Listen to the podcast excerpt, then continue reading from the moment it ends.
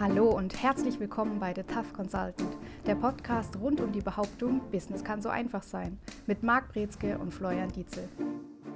Herzlich willkommen bei The Tough Consultant. Heute mit dem Thema Hilfe, mein Unternehmen hat ein Eigenleben.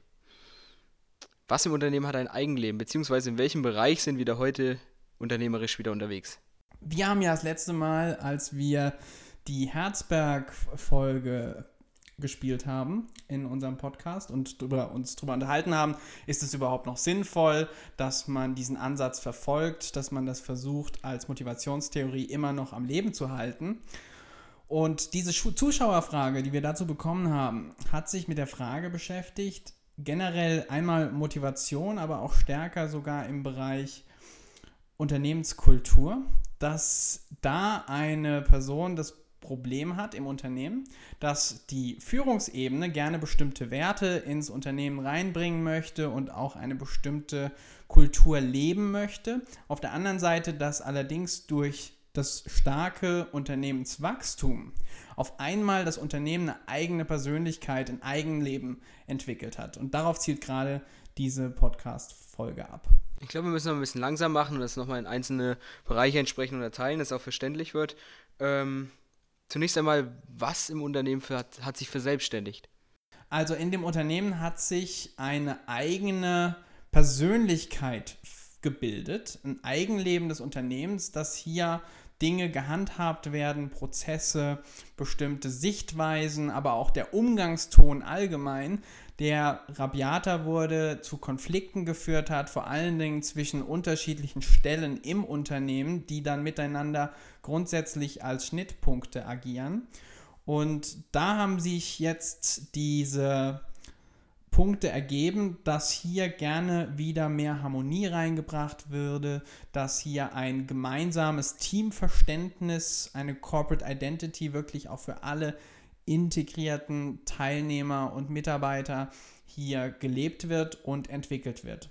Und das Eigenleben kommt daher, dass durch das Wachstum hier auf einmal ganz viele Leute miteinander arbeiten, die aber sich noch nicht hundertprozentig unter diese Unternehmensstrategie ja, befinden oder identifizieren der Begriff Unternehmenskultur ist vorhin schon mal gefallen und du hast eben von der Persönlichkeit, eine eigene Persönlichkeit, die das Unternehmen entsprechend entwickelt, ähm, geredet. Ist es dasselbe? Ist die Persönlichkeit des Unternehmens die Unternehmenskultur? Zu einem gewissen Punkt ja. Also wir haben ja unterschiedliche Bereiche, die wir uns alle angucken. Beispielsweise kennen viele Corporate Culture oder auch Corporate Behavior oder Corporate Design ist so einer der Begriffe, der ganz häufig fällt. Und dabei geht es darum, dass man dieses einheitliche Bild baut, was dann beobachtbares Verhalten zeigt, dieses Corporate Behavior. Und dieses Behavior hat aber bestimmte Verhaltensweisen, die man beobachten kann, Eigenschaften. Und diese Charakteristika sind das, was ich diese Unternehmenspersönlichkeit nenne. Und da kann es sein, dass auf einmal das Unternehmen anders agiert, als es ursprünglich von der Führungsseite aus intendiert war.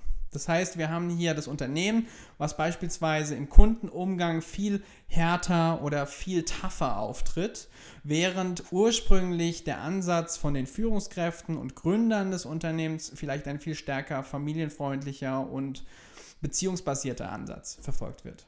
Ich kann mir auch vorstellen, bei normalen mittelständischen Unternehmen gibt es einen Geschäftsführer meistens, bei größeren vielleicht zwei, drei, je nachdem. Ein paar Führungskräfte, die da vielleicht noch ein bisschen enger mit ähm, mitspielen. Und wenn die, dieser kleine Haufen versucht, die, die Kultur im Unternehmen zu prägen und dann kommt eine Masse an Mitarbeitern, zwei, 300 dann vielleicht, je nachdem, ähm, die Mitarbeiter sind ja die, die die Persönlichkeit mit ausmachen, oder? Wenn da diese große Wand gegen diesen kleinen Haufen rennt, dann ist doch das klar, dass sich das verselbstständigt, oder? Richtig. Und meistens ist es noch nicht mal so, dass es wirklich zu diesem Konflikt oder diesem Aufeinandertreffen kommt von diesen zwei Seiten, sondern ganz häufig haben wir ja als Unternehmenswachstum das Bestreben, dass wir bestimmte Kompetenzen einkaufen. Beispielsweise, wenn wir auf internationaler Ebene agieren wollen als Unternehmen und dann schauen wir uns kleinere Unternehmen an, die vor Ort sind und häufig werden die dann gekauft und unter dem eigenen Unternehmen dann subsumiert.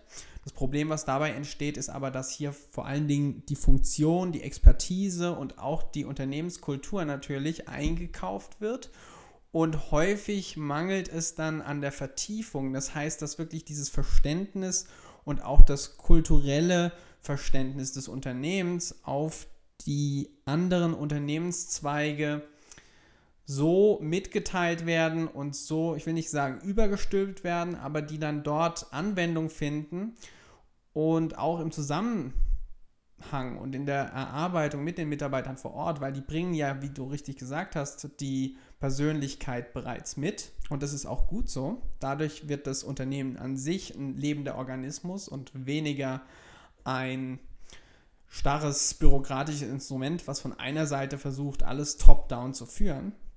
Aber es muss eben diesen Prozess geben, dass die unterschiedlichen Aspekte gemeinsam zu einer Strategie geführt werden. Und was aber häufig verloren geht oder was häufig schwierig ist, ist dann, dass wir aus unterschiedlichen Bereichen eigene Kulturen haben und dann haben wir so eine Mentalität, wo die Gruppen gegeneinander auf sich zugehen. Du hast gerade von Top-Down-Führung gesprochen. Was ist genau darunter zu verstehen?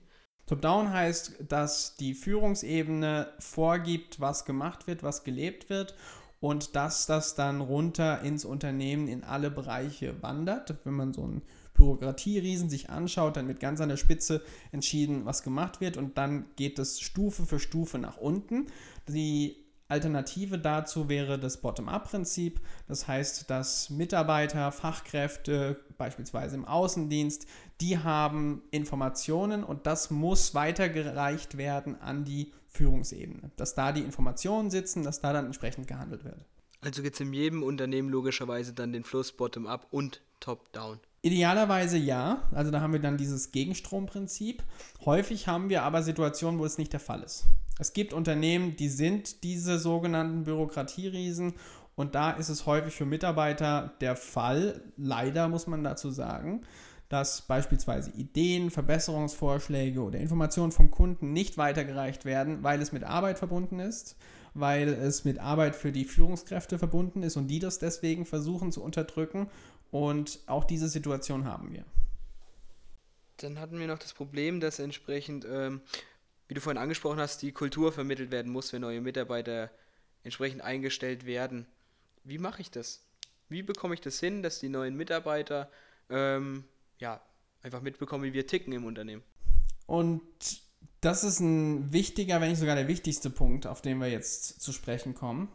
Der Vorteil jetzt in der, in der Situation bei unserem Zuhörer ist, die haben Leute drin, die sind seit über zehn Jahren dabei die kennen so diese super noch freundliche Zeit, als die Unternehmenskultur noch wesentlich stärker an das angepasst war, was in dem Familienunternehmen ursprünglich auch die Idee oder der Gedanke war. Jetzt haben wir die Situation, dass da viele neue Mitarbeiter mit dabei sind und die diesen Weg nicht kennen und auch nicht wissen, dass es vielleicht so einfach sein kann, dass es so viel Spaß machen kann, dass es ein freundliches Umfeld ist und jetzt haben wir genau den Punkt, dass hierbei jetzt die Führungskräfte grundsätzlich mit ins Boot geholt werden müssen, um dann gemeinsam mit denen, die noch diese alten Werte kennen und vertreten möchten, dass die die anderen überzeugen. Und der erste Schritt und der größte Tipp hierbei ist direkt auch die größten Widerstände mit einzufangen von vornherein. Das heißt, man hat die am Tisch sitzen, die die Werte kennen und man hat aber auch diejenigen am Tisch sitzen, die sich gegen diese Veränderung, diese Neuerung sträuben, weil es Ängste gibt, weil es Sorgen gibt, weil es vielleicht kein tiefes Verständnis von dieser Unternehmenskultur gibt. Und das ist der Ansatz, der da helfen kann, erstmal gemeinsam diesen neuen Weg zu schaffen. Die alte, die alte Kultur komplett überzustülpen und wieder neu ins Leben zu bringen, wird nicht funktionieren.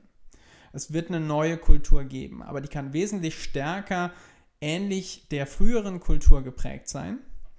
Und dafür brauchen wir alle im Boot und dafür müssen die auch intern sich abstimmen und so ein Konzept entwickeln, so eine Wertestrategie entwickeln, die dann gemeinsam sagen, okay, das ist das jetzt, was wir unseren Mitarbeitern vermitteln wollen. Und dann im nächsten Schritt müssen sie gucken, in welchen Maßnahmen, durch welche Handlungsschritte wird dann diese Kultur, werden dann diese Werte vermittelt. Was ich mir jetzt gerade ein Stück weit frage, ist, dass ähm, die neuen Mitarbeiter entsprechend nicht die ähm, Kultur mitbekommen haben entsprechend. Die andere Seite ist aber was, was ich denke, was sein könnte, ist, dass in dem Unternehmen dann entsprechend äh, ein Werte Wertewandel stattgefunden hat, aber der Wandel bei den Älteren einfach nicht angekommen ist. Kann das nicht auch noch so ein Faktor sein, der da entsprechend ähm, reinspielt? Weißt du, was man? Jetzt kommt es natürlich darauf an, aus welcher Perspektive betrachten wir das. Und auf der einen Seite haben wir die Neuzugänge von Mitarbeitern, die vielleicht auch ein andere, eine andere Herangehensweise haben wie die ältere Generation, was dazu führen kann, dass auch da wieder ein Generationenkonflikt besteht zwischen den traditionelleren Ansätzen und den moderneren Ansätzen.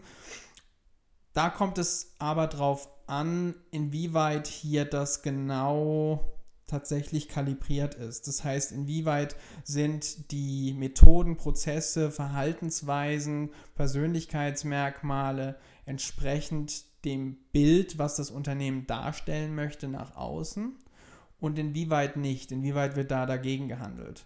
Und da bleibt es letztlich drin, dass wir die Leute, die sagen, wir wollen diese Kultur haben und wenn die Unternehmensbesitzer oder Gründer damit drinstecken, dann ist das auch der Maßstab.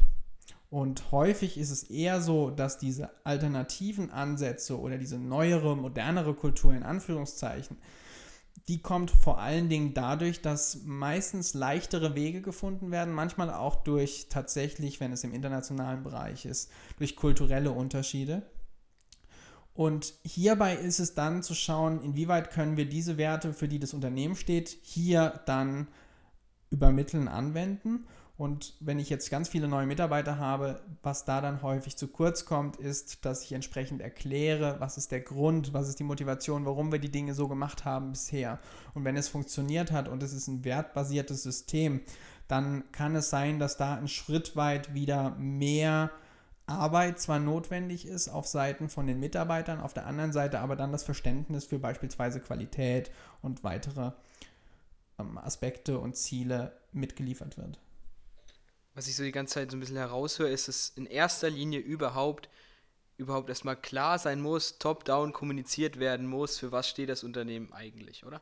Ich glaube, da ist schon der erste Punkt, dass generell Ungewissheit an dem Unternehmen auch herrscht. Was ist denn jetzt wie? Ja, es kann aber nicht nur top-down sein. Also die Impulse und die Erarbeitung von dem, was wir als Strategie haben, das muss von allen Beteiligten getragen werden. Weil wenn jetzt nur von der Chefetage kommt, wir wollen es so und so und geben das weiter, das wird zwar durch und runter sickern, aber das wird so rausgefiltert, dass da fast nichts mehr hängen bleibt.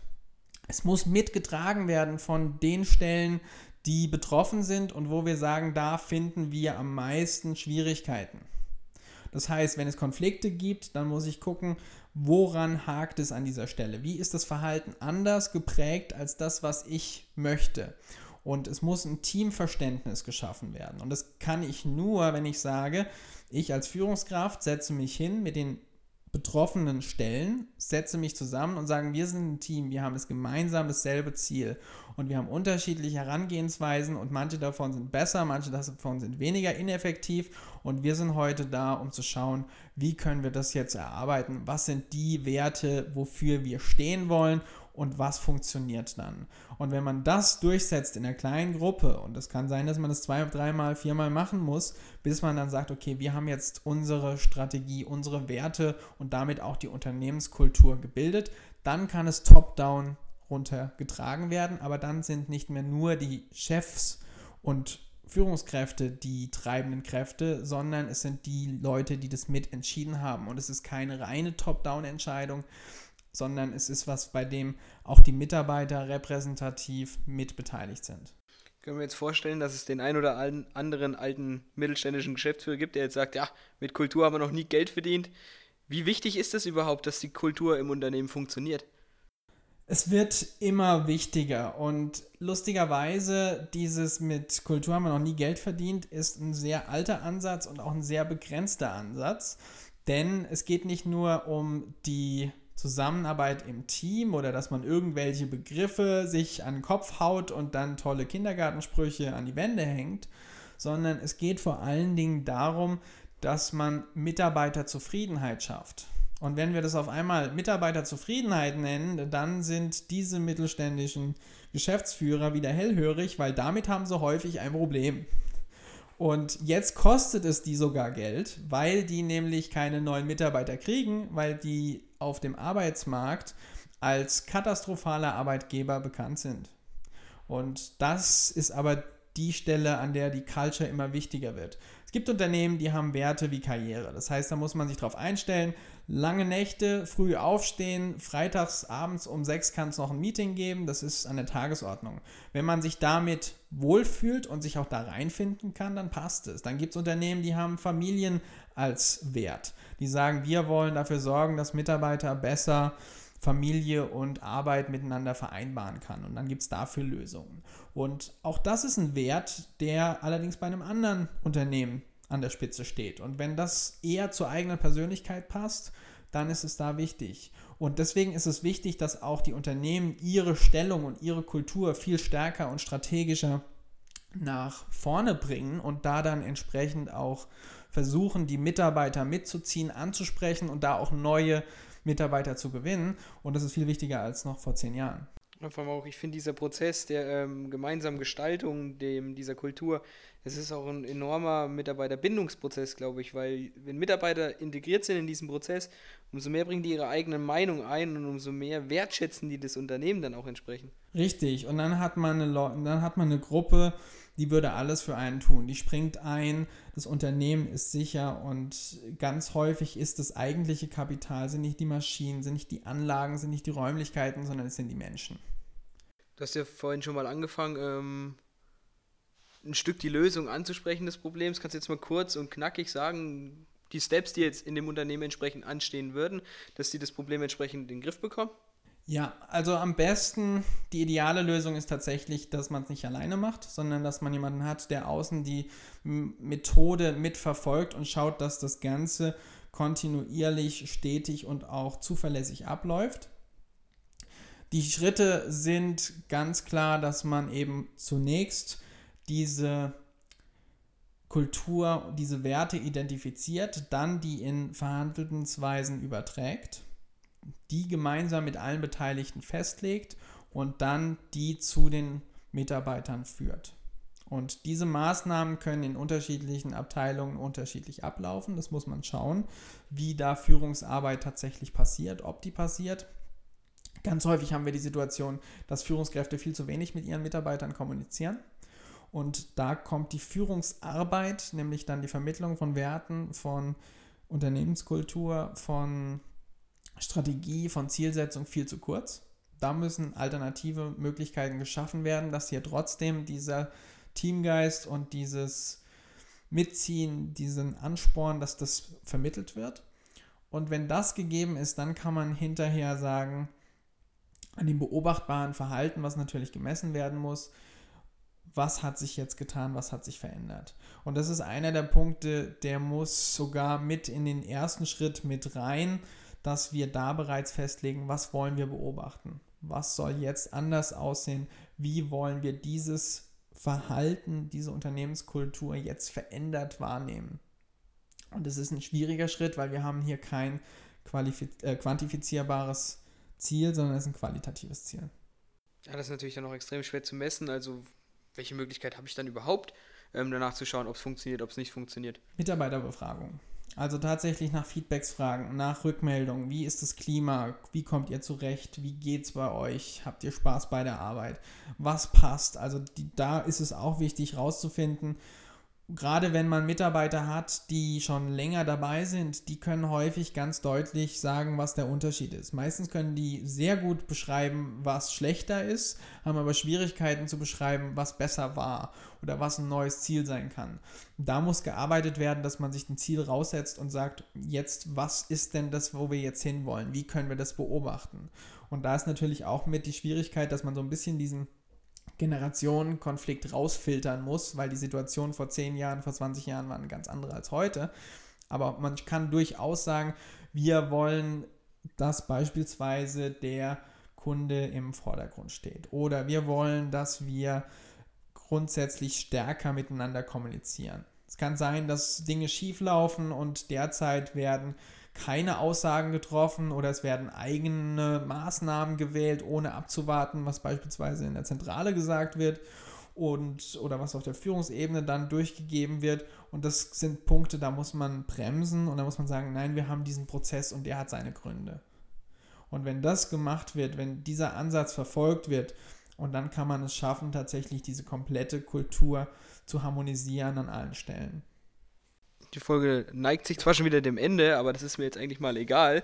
Ich habe da noch eine Frage, die ein bisschen brennt. Ein weiteres Problem, was da drin war, war ja eigentlich noch dieses, was heißt Problem, ähm, eine Ursache, dieses schnelle Unternehmenswachstum, was das ein bisschen herbeigeführt hat.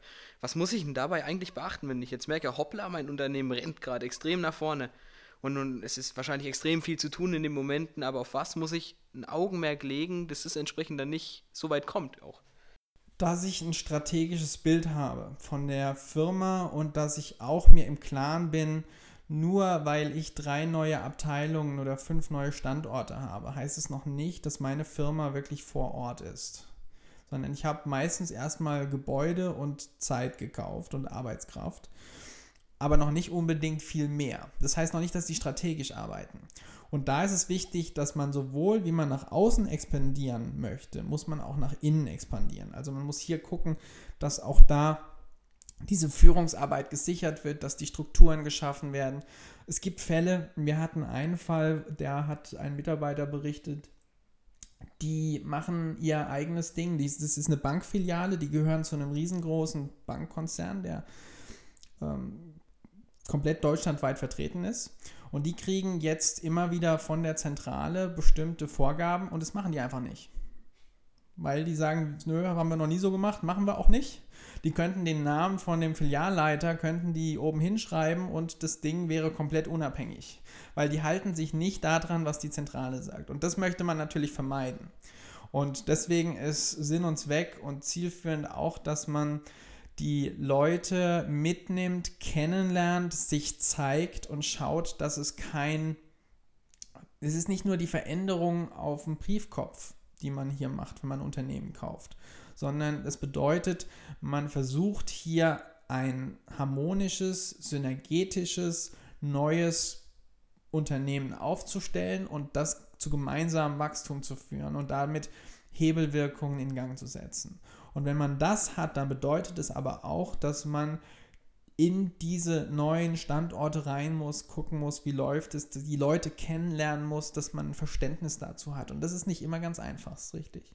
Also das, das Wichtigste, was ich jetzt über die komplette Folge herausgehört habe bei so einer Situation, ist immer wieder die Führungsarbeit auf der einen Seite und die damit einhergehende Kommunikation gegenüber dem Mitarbeiter. Gespräche suchen, das entsprechend kommunizieren, Feedback einholen, das dann entsprechend verarbeiten und erarbeiten. Und das sind die Techniken, die dann zu wirklich einer langfristigen, nachhaltigen Strategie führen, die das Unternehmenswachstum forcieren und dazu führen, dass wirklich auch das Unternehmen für die Werte steht und die Kultur verkörpert, die festgelegt und intendiert ist. Perfekt, supi. Das soll es dann für heute auch gewesen sein. Gerne mehr Zuhörerfragen schicken. Wir kümmern uns drum, betrachten die Probleme ein bisschen näher und schauen mal, was kann man da berücksichtigen, was kann man machen, um die Probleme entsprechend zu lösen. Vielen Dank fürs Zuhören und äh, ciao. Und das war's wieder mit The Tough Consultant. Bei Wünschen, Fragen oder Anregungen schreiben Sie eine Mail an service at mbinspirations.com oder erhalten Sie weitere Infos unter www.mbinspirations.com.